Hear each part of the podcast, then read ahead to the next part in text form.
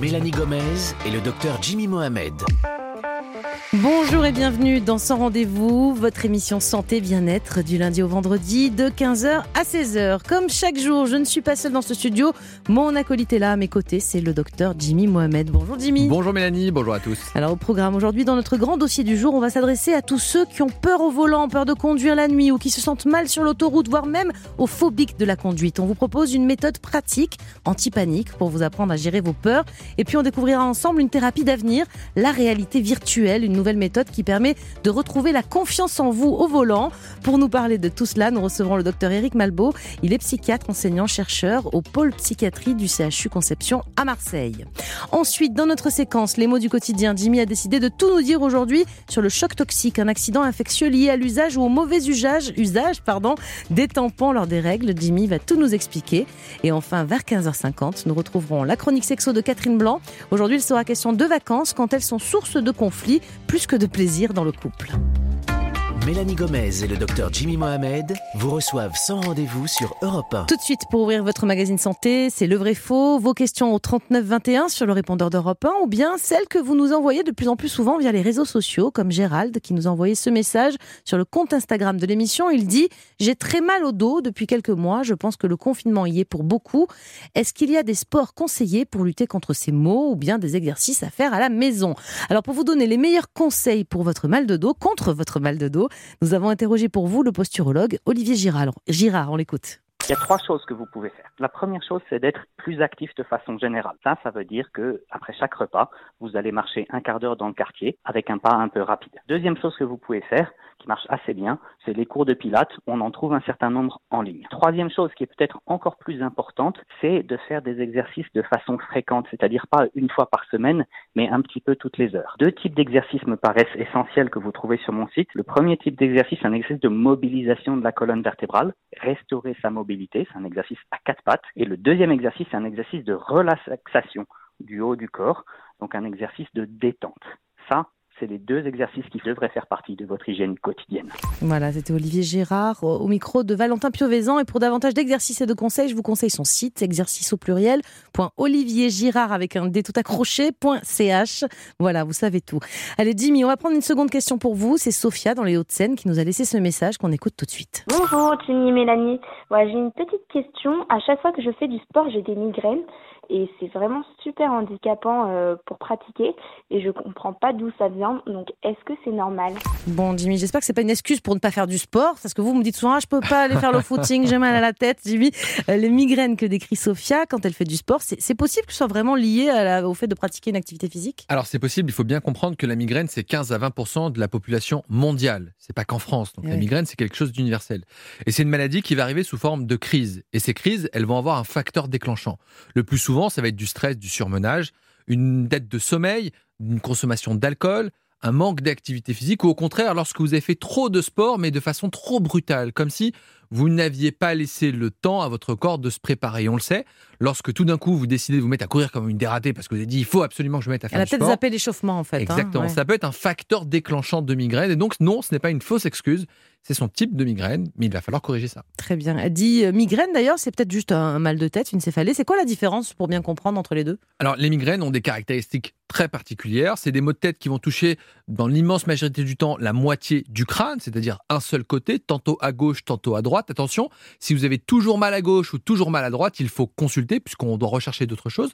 Ça va battre dans la tête comme si votre cœur battait, ça lance. Mmh. Ça va s'accompagner de nausées et de vomissements, une gêne à la lumière. Le fait d'être en activité, de marcher, va aggraver le caractère des, des maux de tête. Et puis à l'inverse, lorsque vous êtes reposé, lorsque vous dormez, la douleur va s'améliorer. C'est donc un critère de migraine et il faut que la douleur dure au minimum 4 heures jusqu'à 72 heures et avoir fait plusieurs crises avant de décréter que c'est une vraie migraine. Avant, c'est le simple mal de tête. Alors, c'est quand même étrange ce qu'elle décrit. Moi, moi, je pensais qu'au contraire, l'activité physique, ça améliorait euh, presque tout et même peut-être la fréquence des migraines. Oui, un neurologue nous avait dit ça. Ça a été évalué euh, même dans une étude portant sur près de 5000 migraineux. On s'est rendu compte que les patients qui vont faire 2h30 d'activité physique par semaine ont moins de crises de migraine que les autres. Et ceux qui vont pratiquer moins d'activité physique vont en avoir beaucoup plus. Alors, il y a plusieurs mécanismes. Peut-être peut-être un lien direct entre la migraine et le sport, mais surtout, vous allez synthétiser et sécréter des endorphines, vous allez être moins stressé et donc moins de migraine. Et puis lorsque vous faites du sport, vous allez mieux dormir, donc moins de troubles du sommeil, moins de migraine. Donc c'est gagnant-gagnant, gagnant-gagnant, pardon. Faire du sport permet de réduire la fréquence des migraines. Ok, donc pour cette auditrice, dans tous les cas, on va lui dire ne pas arrêter le sport, surtout. Enfin, en tout cas, il faut consulter, il faut qu'elle aille voir directement un neurologue, vous pensez, ou peut-être le généraliste dans Non, le premier généraliste suffit largement dans un premier temps. La migraine, comme je vous l'ai dit, dans un premier temps, il faut identifier le facteur déclenchant. Chez certaines femmes, ça peut être au moment des règles. On appelle ça des migraines cataméniales. Dans ces cas-là, il est possible de proposer des œstrogènes sous forme de crème simplement, et ça permet de réduire le nombre de Ah oui, migraines. et parfois, on va bloquer le cycle menstruel en donnant une pilule contraceptive, même si à la base c'est pas contre la contraception. Et puis, on peut donner certains traitements. Et j'aimerais vous rappeler que lorsque vous êtes migraineux, il faut toujours avoir votre traitement contre la migraine, souvent des anti-inflammatoires à proximité, dans votre sac à main, dans la boîte à gants, car dès que vous avez mal, vous le prenez le plus tôt possible. Ça permet de casser la crise et d'éviter dans une, d'être dans une forme d'escalade de la douleur qui sera difficile à contrôler par la suite. Très bien, c'était très clair. Merci beaucoup, euh, docteur Jimmy Mohamed. Et si vous aussi, euh, vous voulez nous laisser vos questions santé bien-être au 39 21, 50 centimes d'euros la minute, surtout aucune hésitation. Europe Dans un instant, pas de panique au volant, c'est le titre du livre de notre invité, le docteur Eric Malbeau, qui va nous présenter ce guide d'autothérapie, un guide bourré de conseils pour s'aider soi-même et retrouver la confiance en soi au volant. On va tout vous expliquer, alors restez bien avec nous sur Europe 1. Europe Sans rendez-vous. 1, Mélanie Gomez et le docteur Jimmy Mohamed. Très heureuse de vous retrouver dans Sans Rendez-vous, votre émission Santé Bien-être. Nous sommes ensemble comme chaque jour jusqu'à 16h. Alors c'est le moment d'accueillir notre invité pour le dossier du jour. C'est vous, docteur Eric Malbeau. Bonjour. Bonjour, heureux d'être avec vous encore une fois dans la réalité. Très bien, bah oui, c'est vrai, c'est la deuxième fois que vous êtes sur notre plateau. Vous êtes psychiatre, enseignant, chercheur au pôle psychiatrie du CHU Conception à Marseille. Vous êtes également l'auteur du livre, le co-auteur du livre Pas de panique au volant, autothérapie et réalité virtuelle aux éditions Odile Jacob. Donc vous avez donc coécrit avec le docteur Roger Zoubre... Zou- Vous allez dire... Zoom Brunen. Allez, voilà, Zumbrunen. On le dira qu'une fois. Voilà, vous l'avez dit, on le salue bien sûr. Alors justement, ce, ce bouquin, il s'adresse à qui? À ceux qui débutent dans la conduite, qui se sentent pas à l'aise, à ceux qui sont bloqués après un accident de voiture, ou bien vraiment aux phobiques de la voiture. C'est pour qui cet ouvrage? C'est vraiment pour les phobiques de la voiture en général. Soit les, les jeunes qui ont pas un peu peur parce qu'ils ont de l'appréhension. Ça peut être aussi des personnes plus âgées qui ont un traumatisme en fait dû à un accident. Ça peut être aussi des personnes qui ont été traumatisées par leur moniteur ou leur inspecteur Ah, lors arrive, du hein. passage du permis. C'est Et oui, vrai. hein. faut être très doux avec ces jeunes parfois et comprendre leur sensibilité parce que un moniteur peut vraiment les traumatiser. Donc ça s'adresse à toutes ces personnes. Et justement, comment est-ce qu'on fait la distinction entre la peur du volant, prendre le périphérique parisien, c'est compliqué, ou après un accident, on peut comprendre qu'on ait une petite crainte, et la véritable phobie, celle qui doit normalement nous faire consulter? Alors, mon cher confrère, donc la, ce qui nous permet de savoir si la personne a besoin d'aide, c'est lorsqu'elle perd son autonomie. Elle ne peut plus aller au travail, par exemple, elle ne peut plus partir en vacances euh, en voiture, et donc ça menace sa vie sociale et sa vie professionnelle. C'est là qu'on sait qu'elle a besoin d'aide. Et un, han- un handicap dans la vie quotidienne. Est-ce que c'est fréquent dans la population, la peur de la conduite, ou même si on englobe même tous, hein, ceux qui ont vraiment la phobie totale, qui mettent plus un pied dans une bagnole quoi, hein? Ça- C'est très fréquent ce type de problème? Alors, c'est une phobie tellement spécifique que les études épidémiologiques sont rares, mais par contre, en Espagne, ils l'ont fait. Et en fait, 6% de la population espagnole, effectivement, présente une appréhension à conduire. C'est sûrement la même chose en France, on oui, imagine. Il n'y a pas de raison, ils conduisent pas pire que nous euh, chez les Espagnols, on est d'accord. Absolument. Et on sait pourquoi tout d'un coup on est phobique. D'ailleurs, est-ce qu'on va naître comme ça ou est-ce qu'il peut y avoir un facteur déclenchant qui fait que, je sais pas, à 30 ans, tout d'un coup on est phobique Ah, moi, je l'ai déjà dit dans l'émission, hein, à la naissance de mes enfants, j'ai arrêté de conduire. Je ne sais pas pourquoi. J'ai toujours pas l'explication. Je viendrai consulter plus tard, mais expliquez-nous pour les autres.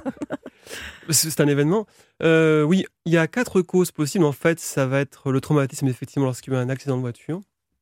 Le traumatisme indirect, quand vous avez été le témoin d'un accident. Vous voyez une personne qui a un accident et ça vous marque. Le stress, si vous subissez une pression, notamment au travail, parce qu'il faut souvent se rendre au travail en voiture. Euh, et bien sûr, après, les fausses informations, c'est-à-dire quand vous avez des parents qui sont trop protecteurs et qui vous disent Attention, sois très prudente, va moins vite, va moins vite, tu vas avoir un accident. Et ce genre de phrases qui vont en fait traumatiser l'adolescent et après l'adulte. Je viens de comprendre. J'ai les quatre causes. Donc, comment c'est meilleur du travail, je pense. hein. Il y a des enfants, enfin des, des jeunes adultes, on va dire, qui ont une phobie de la conduite, mais je veux dire presque innée, c'est-à-dire que ça les empêcherait même de franchir la porte d'une auto-école. Euh, pas jusque-là parce qu'ils veulent changer, mais en tout cas, ils n'oseraient pas, ne serait-ce que prendre le volant. tout à fait. Et justement, qu'est-ce qui se passe dans la tête de quelqu'un qui a une phobie de prendre le volant Je peux vous le dire, Jimmy, je transpire, j'ai Ah chaud, j'ai froid, j'ai la- Ah, du donc- mal à respirer. euh, voilà. Les je vais mesurer symptômes- votre pouls. C'est Donc ça. il y a des symptômes physiques et aussi psychiques. On reçoit vraiment de l'anxiété. Si on les force à se mettre au volant, qu'est-ce qui se passe? Alors c'est ça, Jimmy. S'ils s'ils n'ont pas eu de psychothérapie, si on les force à se mettre au volant, c'est comme si moi je vous mettais face à un ours enragé. C'est vraiment la même chose. La personne serait paniquée, le cœur battrait vite, elle transpirait, elle aurait aussi des pensées de catastrophe. Je vais mourir, je vais perdre le contrôle, je vais avoir un accident, je vais blesser quelqu'un. Ouais, moi, je- j'ai des images dans ma tête à ce moment-là qui sont horribles, donc c'est pour ça que je ne m'y mets absolument plus. Euh, ces personnes qui ont, qui ont peur euh, au volant ou qui sont carrément donc euh, phobiques, est-ce qu'ils ont toujours d'ailleurs peur quand ils sont au volant ou est-ce qu'on peut être aussi phobique de la conduite de la voiture juste quand on est simplement passager? Alors c'est plus rare, mais effectivement, vous avez une portion de la population qui a peur même en étant passager. Et du coup, euh, les- ces personnes qui ont peur, elles arrêtent totalement de conduire ou elles arrivent de temps en temps à se forcer. Est-ce qu'on peut être presque phobique? Est-ce que ça existe cet état intermédiaire entre la peur et la phobie? Absolument en fait, parce que vous avez deux profils. Vous avez le profil de la personne qui va redouter une condition en particulier. J'ai peur de conduire la nuit, j'ai peur de doubler un camion, J'ai peur Euh, sur l'autoroute. J'ai peur sur l'autoroute, c'est le plus fréquent celui-ci. J'ai les peur sur petites routes de campagne, ça m'est déjà arrivé une ou deux fois, mais l'autoroute, c'est impossible. C'est fréquent, hein, l'autoroute, je crois. euh, C'est le plus que- fréquent. De, des- Comment des on explique ça? Parce qu'après tout, c'est tout droit. Enfin, je vois pas pourquoi ça serait si. Parce que c'est le plus rapide. La personne sait que c'est très rapide. Un et deux, elle sait que il n'y a pas forcément de bande d'arrêt d'urgence et il n'y a pas forcément de sortie immédiate. Donc elle se sent coincée dans ce couloir. Là, c'est presque de la claustrophobie aussi, parce qu'il y en a qui ont l'impression d'étouffer dans les bouchons aussi. Ça, c'est c'est toujours une phobie de la conduite ou c'est une autre euh, Alors c'est pour ça qu'en fait plusieurs phobies se recoupent. On a la phobie pure de conduire, Qui a un mais nom d'ailleurs, comment ça s'appelle la phobie de la conduite? amaxophobie. Voilà, on aura pris un, un mot de plus. Et sinon, il y a quoi d'autre? On peut avoir donc amaxophobie plus claustrophobie Alors, plus. Un agoraphobe, lui, a peur d'être enfermé, en fait, de ne pas pouvoir sortir. Donc lui, il va craindre l'autoroute, pas parce qu'il a peur d'avoir un accident, mais parce qu'il ne peut pas sortir. Et le claustrophobe, lui, peut aussi avoir peur parce qu'il va craindre les tunnels. Donc il va éviter les tunnels. Et on sait ce qui se passe dans la tête de quelqu'un qui a une phobie chimiquement. Est-ce qu'on a déjà étudié ou dans des IRM on a mis Elle voulait des patients savoir si j'ai un cerveau anormal ou pas, hein, c'est ça. J'ose pas le dire. Et en fait, c'est un combat. C'est un combat entre deux parties du cerveau. Donc la partie instinctive, où, qui- où la peur règne, et la partie plus intellectuelle, frontale, qui va tenter de réguler. Quand la phobie arrive, c'est que la partie instinctive, en fait, hein, a pris le dessus par rapport en fait à la partie plus intellectuelle qui régule, qui calme. Vous voyez, finalement, mon cerveau va bien. Il y a juste un gros combat à l'intérieur. Docteur Malbeau, on va poursuivre cet entretien dans quelques minutes. Vous restez bien avec nous. Europe Dans ce rendez-vous, nous allons continuer cette émission dans laquelle on vous propose aujourd'hui d'en finir avec la peur au volant grâce à une autothérapie notamment. Et oui, notre invité va vous donner ses meilleurs conseils pour s'aider soi-même face à la peur ou même la phobie de conduire. On parlera aussi de réalité virtuelle. On revient très vite. À tout de suite sur Europe 1. Sans rendez-vous 15h, 16h sur Europe Mélanie Gomez et le docteur Jimmy Mohamed. Nous sommes ensemble jusqu'à 16h pour votre émission Santé Bien-être, une émission sans rendez-vous. Soyez les bienvenus si vous nous rejoignez. Alors notre invité, il est toujours en studio avec nous. C'est vous, docteur Éric Malbeau. Vous êtes psychiatre, enseignant au pôle psychiatrie du CHU euh, Conception à Marseille. Vous êtes également le co-auteur du livre Pas de panique au volant, d'édition euh, Odile Jacob. On va passer à présent à votre méthode pour aider euh, ceux et celles qui ont peur au volant, voire même qui sont phobiques. Une méthode qui se décompose, on va dire, en deux parties. On va commencer par la première, l'autothérapie. Il y a aussi l'exposition à la réalité virtuelle, mais on y viendra plus tard. On va commencer par donc cette autothérapie. C'est quoi concrètement? Euh, Ça veut dire qu'en gros, j'ai pas besoin de vous en fait. Je peux me soigner toute seule. Absolument. Alors ça dépend. Si vous avez besoin d'une présence bienveillante, il vous faut un thérapeute. Mais il y a des personnes qui se débrouillent bien de manière autonome. Ça va vraiment dépendre de votre personnalité. Alors cette méthode, donc, c'est de la thérapie cognitivo-comportementale. Et évidemment, elle a été mise au point aussi par le docteur Zumbrunnen, qui est euh, le co-auteur de ce livre. Donc l'idée, c'est d'a- d'apprendre à gérer plusieurs choses. Au niveau intellectuel, à penser différemment, à plus voir la menace, en fait, de l'autoroute, à le voir différemment, à pouvoir gérer ses émotions et son anxiété, et aussi apprendre à, à relaxer son corps. C'est en combinant les trois qu'on arrive alors à, donner aux patients la chance de retrouver leur autonomie. Alors justement, puisqu'on va se traiter seul, ça veut dire qu'on s'est auto-diagnostiqué. Et comment est-ce qu'on fait pour évaluer son trouble anxieux lié à la conduite? Comment est-ce que le patient il peut savoir à quel degré de gravité il en est? Et il le voit par rapport, une fois de plus, à son degré de liberté. S'il sent qu'il est un peu gêné parce que, voilà, pour les vacances, il n'a pas pu aller jusqu'à Nice ou à Lyon, donc il va comprendre que c'est assez modéré. Mais s'il commence à avoir des problèmes pour prendre les nationales et les départementales, et qu'il commence à ne plus aller au travail ou à demander à son compagnon ou sa compagne de le conduire, là, il va comprendre qu'il Il y y a, a un une problème. échelle hein, pour s'évaluer dans le livre, ça va de 0 à 10 euh, en- sur une échelle d'anxiété, c'est ça et, euh, Alors oui, ouais. il y a ça, mais après, il y a, bien sûr, il y a des échelles spécifiques de la peur de conduire. Par exemple, Mélanie qui devait amener son, son fils au foot à un moment et son mari n'était pas J'ai pris disponible. un taxi Ah, alors, Et, et donc pour aller Ah. au foot, elle dev- devait dans la prendre la ville d'à voiture. côté, hein, à 4 km et demi. Oui, c'est que là, effectivement, vous avez, vous avez besoin d'aide. En tout cas, si vous avez envie d'évoluer, parce Si qu'il vous faut avoir envie. si quelqu'un veut m'aider, si vous êtes à Marseille, je trouverai quelqu'un plus, plus près. Je peux vous conseiller. Oui, très bien, on en parlera. Euh, Il y a une marche à suivre qui est très claire donc pour les patients. Donc il y a- il y, a ce diagnostic et ensuite, euh, comme dans beaucoup d'autres phobies, vous nous en avez parlé d'ailleurs la, la dernière fois que vous étiez venu ou autres troubles anxieux, il va falloir s'exposer petit à petit. C'est un peu comme la désensibilisation contre les allergies, hein, c'est ça? C'est exactement ça. Et la réalité virtuelle offre la douceur qu'on n'a pas dans la réalité. Parce que dans la réalité, vous ne comprenez pas le trafic, vous n'avez pas de contrôle sur le trafic, le nombre de voitures, la présence des camions, les intempéries, etc. Alors qu'en réalité virtuelle, on a tout. Le patient met, son, met son casque. Bien sûr, on a un poste de conduite, un volant, un boîtier de vitesse. On a même un fauteuil qui vibre pour recréer les, les vibrations du moteur. On reviendra sur la Oui. réalité virtuelle après. Alors on va commencer par comment je m'expose moi toute seule en autothérapie. Alors, toute seule, d'accord. Alors, si vous vous exposez toute seule, il faut vraiment le faire progressivement. J'aurais tendance à dire que si vous avez un enfant qui a des jeux vidéo de course, eh bien, demandez à votre enfant de vous montrer en fait des jeux vidéo de course et entraînez-vous un peu au simulateur ou aux jeux vidéo de course qu'on trouve en fait euh, sur les consoles ou sur PC, premier temps, et ensuite de commencer très très très doucement. Ça va être quoi mon premier objectif, par exemple Euh, Un petit objectif que- ou qu'un patient que vous avez traité récemment s'était fixé. Le premier, par exemple, ça va être quoi? Je monte au volant, mais j'allume pas le moteur. Voilà, mais c'est vraiment, c'est vraiment ça. Il faut faire preuve de beaucoup de douceur. Comme un enfant qui apprend à nager. Un enfant qui apprend à nager, est-ce que vous le jetez dans l'océan? Ah non. Voilà, c'est pareil en fait. Donc ça va être ce que vous avez dit. On rentre dans la voiture et, et c'est tout. On reste au volant. On n'allume même pas le moteur. Et on fait ça une fois, deux fois en mesurant l'anxiété, bien sûr, de 0 à 100, et en utilisant les méthodes qu'on a appris. Et quand la personne se sent mieux, ah voilà, maintenant je me suis assis, ça ne fait plus rien, ça fait cinq fois déjà. Allez, on démarre le moteur. Et à chaque fois, ça va être une étape. Et après, on passe une vitesse. Et après, sur un parking, on avance un peu, etc., etc. C'est pas grave si ça prend 30, 40 ou 50 fois. C'est comme ça que ça marche. Et je crois que justement, tout au long de cette autothérapie, vous conseillez aux patients de tout noter, de noter l'évolution de leur peur, par exemple. Mais pourquoi écrire peut aider, justement? Il y a deux choses, deux aspects. D'abord, c'est pour aider le patient à prendre conscience de son niveau d'anxiété. Parce que si l'anxiété est trop forte, ça sert à rien de s'exposer. Ouais. Un enfant qui a trop peur de nager, ça servira à rien de lui apprendre à nager. Donc, euh, si la personne est très anxieuse, on lui dit bien, c'est bien écrit dans le livre, il faut qu'elle fasse demi-tour, il faut qu'elle revienne un peu en arrière sur une étape précédente. Donc, ça lui sert déjà à avoir conscience de son niveau d'anxiété, mais également avoir conscience de ses pensées de catastrophe. Toutes ces pensées pas réalistes de je vais perdre le contrôle, je vais paniquer, je vais tuer mes enfants, je vais avoir un accident, et aussi de déjà d'en avoir conscience pour ensuite, avec les méthodes, les modifier petit à petit. Si j'entame cette euh, autothérapie avec bon exposition, on a compris vraiment pas à pas, je peux espérer obtenir une amélioration en moyenne, bien sûr, c'est du cas par cas, on, le comprend bien. Mais au bout de combien de temps? Est-ce que c'est aussi rapide que si je me fais aider par un, un praticien, quoi? Une fois de plus, ça dépend vraiment des personnes. Si vous êtes très autonome, vous pourrez quasiment vous débrouiller autant que sans praticien. Mais si par exemple vous sentez qu'il vous faut une personne qui vous parle, qui vous rassure, avec qui vous échangez. Mais en six Là- mois, là, je il peux faudra espérer plus. réallumer le, le moteur Ah ou oui, en oui, moins, six ouais. mois, ah oui, oui, sans problème. Six mois, oui, sans problème. Très bien. Docteur Eric Malbo, ne bougez pas, on va continuer cet entretien dans quelques minutes. Europe Sans rendez-vous revient dans un instant et on va poursuivre notre dossier sur la peur de conduire, la phobie au volant et on va vous aider, on va vous parler surtout d'une thérapie d'avenir qui utilise la réalité virtuelle pour aider les patients à retrouver la confiance en eux au volant.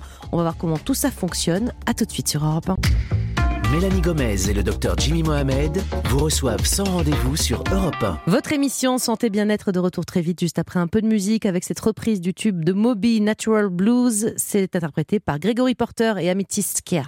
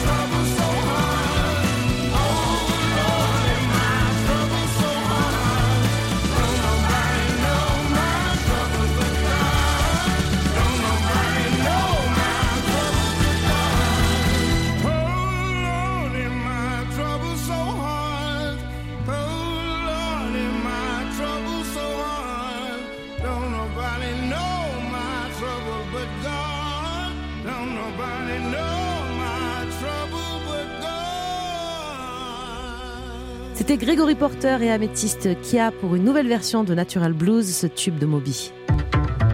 Europe 1, Mélanie Gomez et le docteur Jimmy Mohamed. Vous êtes sur Europe 1 dans son rendez-vous et nous accompagne toujours cet après-midi. C'est vous, docteur Éric Malbeau. Je rappelle que vous êtes psychiatre enseignant au pôle psychiatrie du CHU Conception à Marseille. Et avec vous, cet après-midi, on dit stop à la panique au volant.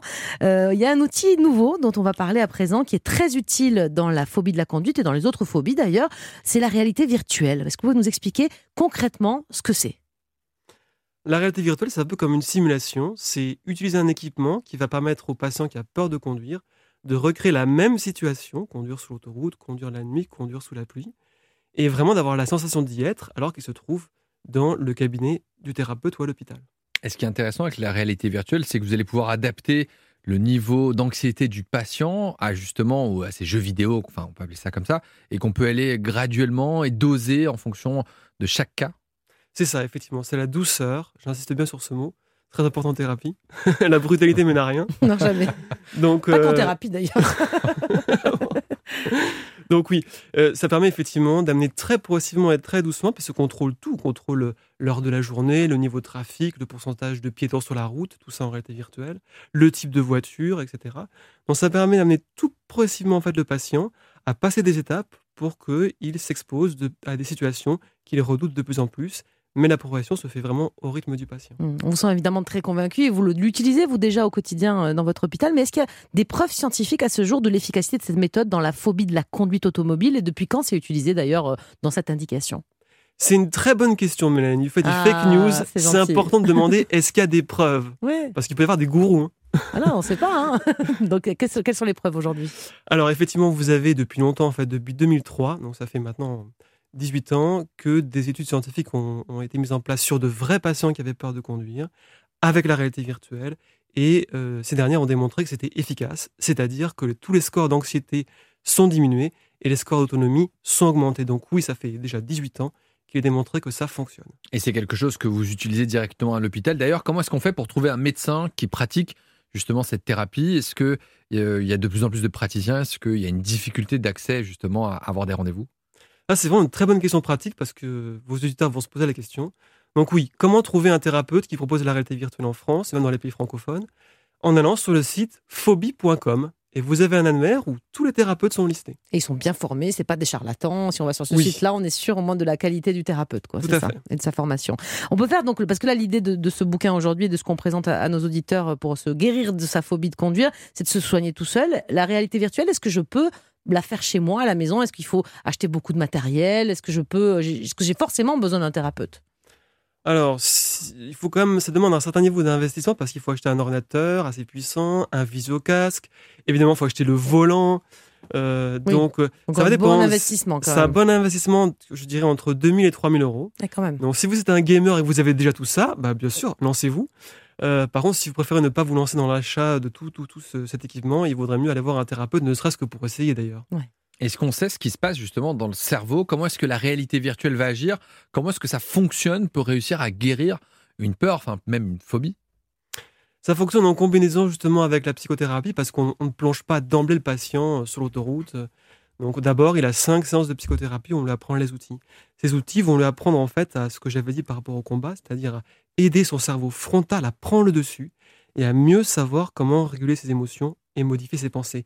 Et il va le faire en direct pendant qu'il conduit justement. Et pas seul, parce qu'en général, on est à côté et on dialogue comme ça. Et il nous dit, il dit Ah, là, je pense que ah, j'ai les mains moites. Ah, le camion qui est à côté, je vais avoir un Et accident. là, pouf, vous le Et là- thérapeute, vous pouvez enlever le camion si j'ai trop peur au moment de la séance. Ah, oui, c'est ça que je veux dire. Ça, alors, on me l'a jamais demandé, mais, vous, moi, mais- j'aurais eu envie que vous l'enleviez le camion. Ça me fait très peur les camions. voilà, mais vous savez que vous avez ce pouvoir. Il suffit que vous disiez je veux le camion, tout s'arrête. Je peux enlever le casque, vous l'enlevez. C'est ce pouvoir qu'a le patient de tout arrêter qui lui donne cette confiance justement de pratiquer. Ah oui, c'est ça le, le secret. hein. Y aller vraiment pas à pas, qu'on le fasse seul ou avec un, un thérapeute. Absolument. Ça dure combien de temps une bonne séance de, de thérapie par exposition à la réalité virtuelle? Alors, on a beaucoup de patients qui ont ce problème en fait à l'hôpital. hein, C'est est-ce que c'est surprenant sur la palette Marseille?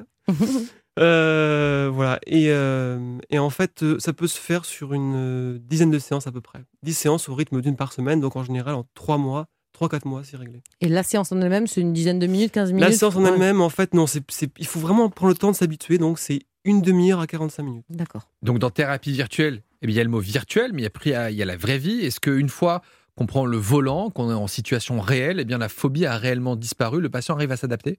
Absolument, tout simplement parce que c'est le même principe qu'un simulateur de chasse. Un, un pilote de chasse s'entraîne sur un simulateur et il va être capable de transférer ce qu'il a appris sur un vrai avion. Pareil ici, sur la voiture virtuelle, ça va passer.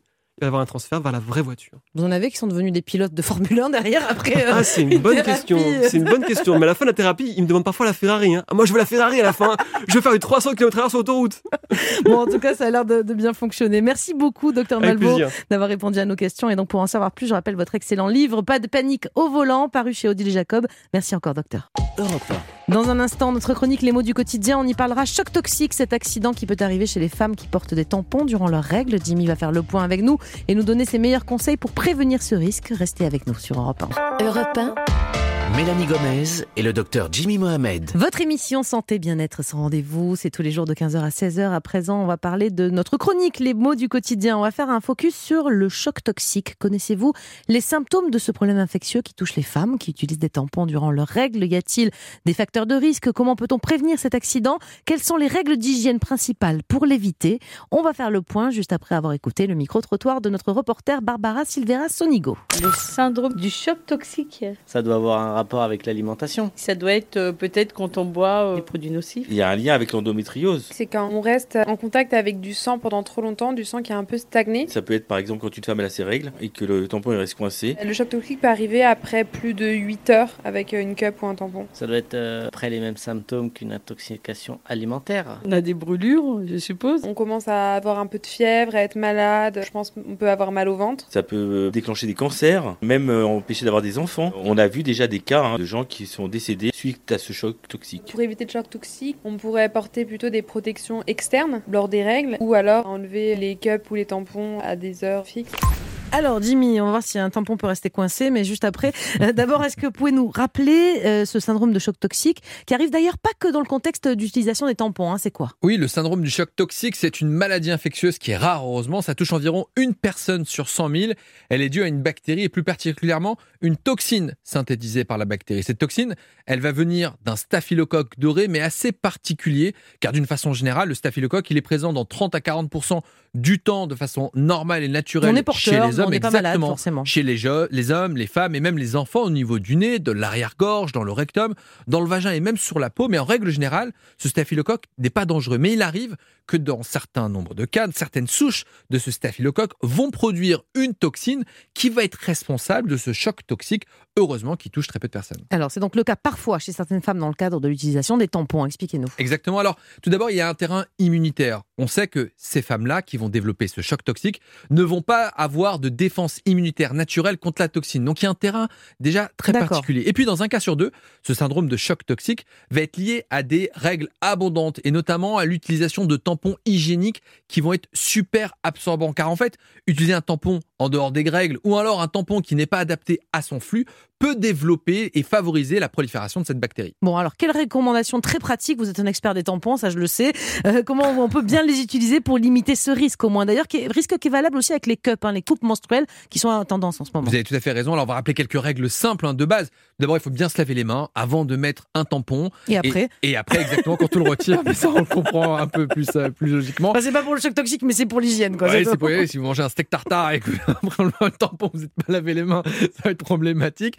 Et puis, il faut changer le tampon régulièrement. Euh, ne pas le laisser stagner. Hein, 4 à 8 heures. Vous me dites, Mélanie, si je me trompe. Non, non, c'est bien. Et c'est- très bien. Et éviter de l'emporter si possible la nuit. Surtout en- quand on aime bien dormir longtemps. hein. Exactement. Et puis, si possible, privilégier plutôt des serviettes, notamment pour les grosses dormeuses, et plutôt que les tampons, euh, et les tampons plutôt la journée. Et puis, comme je l'ai dit, on n'oublie pas d'enlever le tampon. hein. Ça peut, arriver. Non, mais c'est vrai, c'est vrai, ça peut arriver, Jimmy. D'ailleurs, justement, ça peut arriver. On n'utilise jamais non plus, c'est important de le rappeler, parce que certaines femmes le font à tort. Jamais de tampon en prévention en attendant les règles. Règles, ça c'est une très mauvaise idée. hein. Exactement, faut toujours attendre le début des règles avant d'utiliser un tampon. Et même si vous êtes réglé comme une horloge, ne le mettez pas par anticipation. Enfin, dernier conseil, mesdames, utilisez des tampons avec un pouvoir absorbant minimal nécessaire pour répondre à vos besoins personnels. Je vous rappelle que le risque de contracter un syndrome de choc toxique est beaucoup plus élevé avec les tampons très absorbants. Et sans oublier que ces tampons contiennent majoritairement du plastique. Donc d'une façon générale, évidemment, si vous le souhaitez, privilégiez les culottes menstruelles. Très bien, et oui, c'est tendance. En plus, il y en a des très jolies. Merci beaucoup, docteur Jimmy Mohamed, pour ces conseils, même de, lin- de lingerie, hein, finalement, puisque vous avez fait la, la Le totale. couteau là. suisse du tampon. Allez, très bien. Merci, Jimmy. Europe Dans un instant, sans rendez-vous de retour, bien sûr, avec la chronique sexo de Catherine Blanc. C'est dans quelques toutes petites minutes. Alors, à tout de suite sur Europe 1. 1. Sans rendez-vous 15h, 16h sur Europe 1. Mélanie Gomez et le docteur Jimmy Mohamed. La sexo, ce sera après un peu de musique avec ce titre de Jean-Louis Aubert, Les plages.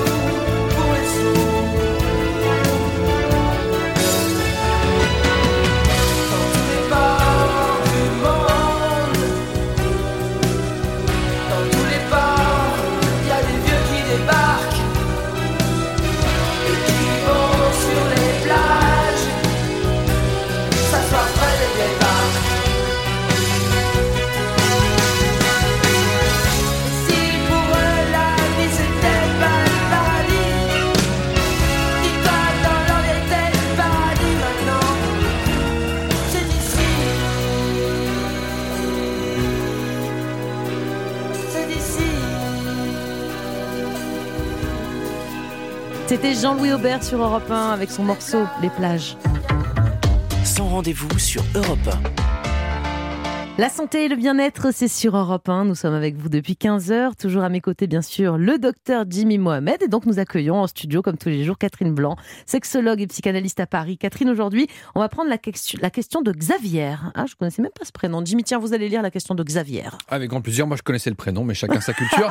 Les vacances s'annoncent et Elle pourtant, je sens monter en moi l'angoisse que ça ne se passe pas joyeusement. J'ai le sentiment que mon conjoint et moi n'attendions pas la même chose. Qu'est-ce qui m'arrive? Alors Catherine, c'est vrai que quand on parle de vacances, on pense qu'on va être avec son conjoint, que bah, ça va être la vida loca dans la culotte, alors que parfois, c'est pas totalement le cas. On n'est pas toujours en harmonie avec son conjoint ou sa conjointe.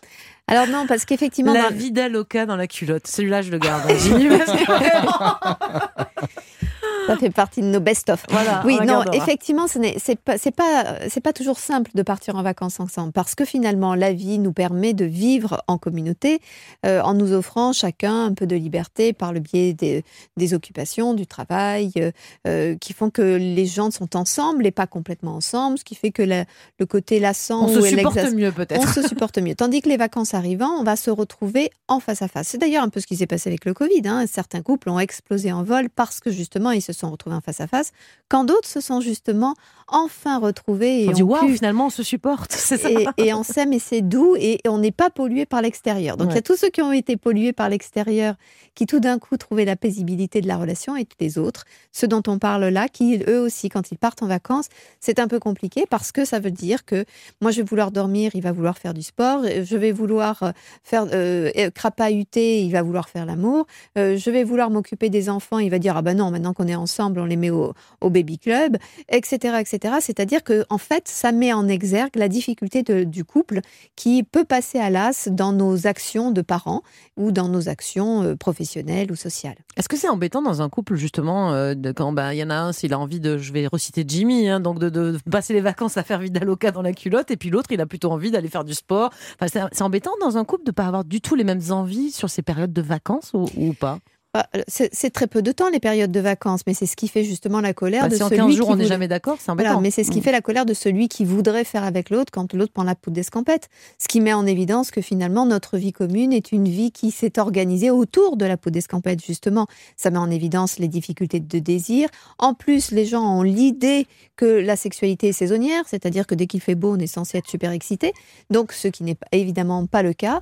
Euh, ce qui veut dire que du coup, il y en a un qui se dit Ah, enfin, elle va être disponible ou il va être disponible. Et la réalité, c'est que celui qui était en difficulté ou celle qui était en difficulté en profitera pour justement aller se trouver une occupation importante ou avouer son épuisement total pour dormir. Mais du coup, est-ce qu'on ne devrait pas mettre un agenda? On se met d'accord? Par exemple, dimanche Avant. 11 juillet. Il aime bien les contrats, les agendas, les oui, règles. hein, Dimanche Jimmy. 11 Ça doit juillet, c'est la finale de l'Euro, de 21h à 21h45. Ah oui, je vois bien votre agenda de vacances. C'est la première vous. mi-temps. J'ai 15 minutes de dispo, on fait ce que tu veux. Et puis après, je regarde le match de 22h. Que 15 minutes, ah ouais, Ah bah, on cale son emploi du temps comme on peut. Non, est-ce que est-ce qu'on se met d'accord à l'avance? Ah bah, on peut se mettre d'accord, effectivement, parce que c'est est drôle. gentil, il donne sur- 15 minutes, j'ai mis de son Voilà, temps. C'est formidable.